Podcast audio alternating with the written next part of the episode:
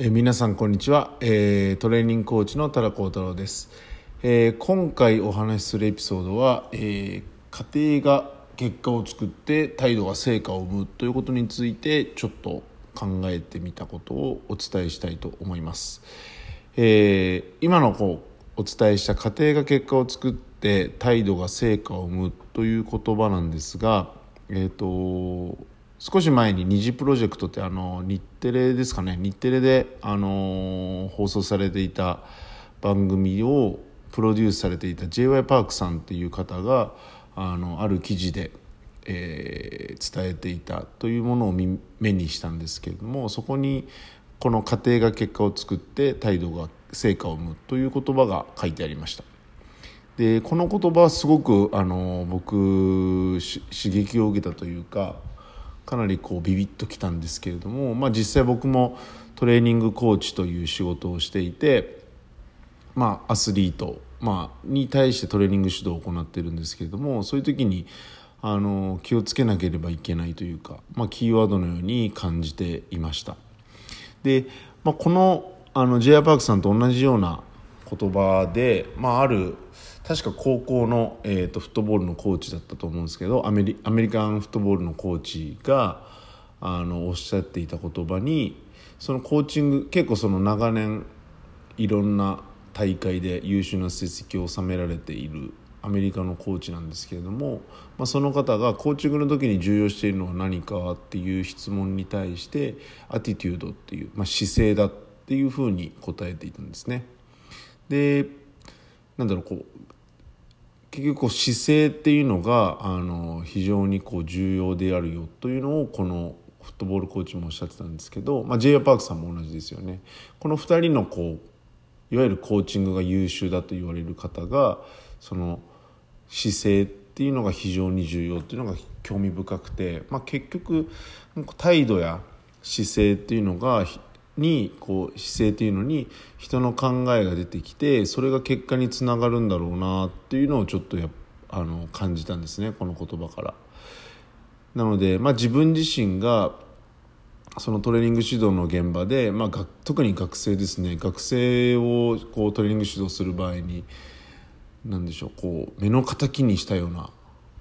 あの様子を振る舞いをする選手もいたりするんですけれども、まあ、結局それってなどういうことなのかなって思ったらまあこういうことにつながってくるのかなって思ったり、まあ、もしくは僕それはまあ僕自身もですよね。僕自身もトレーニング指導をしている時に僕自身の態度や姿勢っていうのに、ま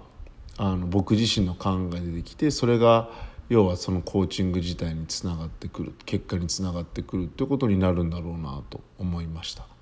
でまあ実際あの分かりやすい例であの考えたのがボディービルをしてる人たちですね。まあ僕は到底そのできないんですけども結局ボディービルするってことは、まあ、それだけなんでしょうあの自分自身のこう態度や姿勢っていうのがこう体に現れてきてるんだろうなと思うわけですね。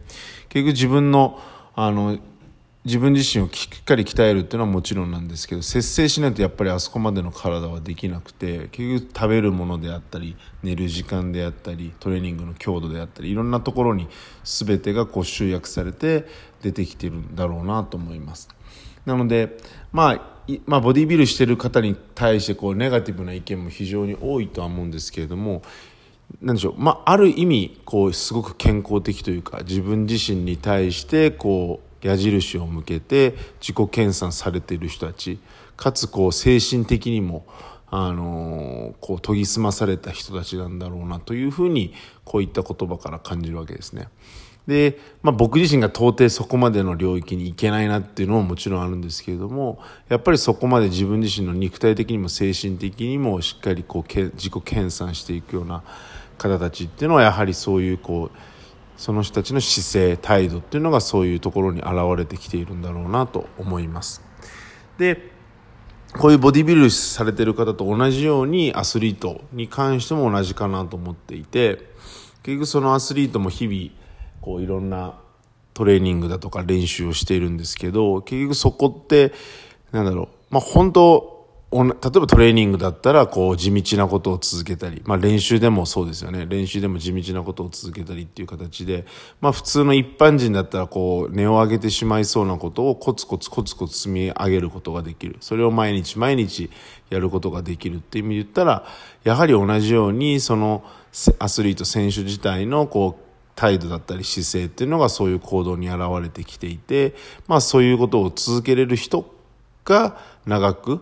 あのチームからも必要とされて、えーと、なんでしょうファンからも愛されて競技を続けることができるんだろうなというふうに感じるわけですね。でまあこれ、まあ、分かりやすい例で言ったらあのサッカーのキングカズなんかは多分そういう、えー、姿勢を持ち合わせていて、えー、50歳を超えてなお一戦でプレーできるっていうのはあのそういった姿勢や態度っていうのがあの出てきているんだろうなと思うわけです。まあ、こんな感じで、えーまあ、実際アスリートに目を向けてみるとやはりそういう姿勢や態度を持っている人たちが多いっていうところからやはりそういう人たちに学ぶっていうのは非常に僕らにとっては僕らのようなトレーニングコーチだったり一社会人にとっては非常に重要なことで、えー、なんだろうこういうことを知らしていてほしいなとも思いますし、まあ、そういったところからあの一般人の日々の生活だったり態度だったり姿勢だとかっていうのをこう学びながらより良くしていくってことが必要なのかなと思ったりしています。まあ、こんな形で、えー、より多くの人たちにアスリートの価値っていうかアスリートの社会的な価値っていうのを知ってもらうきっかけが作れていけばいいなと自分自身は思っているわけですちょっと今回はあの J.Y. パークさんの言葉アメリカンフットボールのコーチの言葉からあの家庭が結果を作って態度が成果を生むっていうことに対して姿勢態度っていうところにあの人の考え出てくるよと。そのけそれが結果につながっていくんだよっていうことをちょっと感じたので、えー、今回お伝えさせていただきました。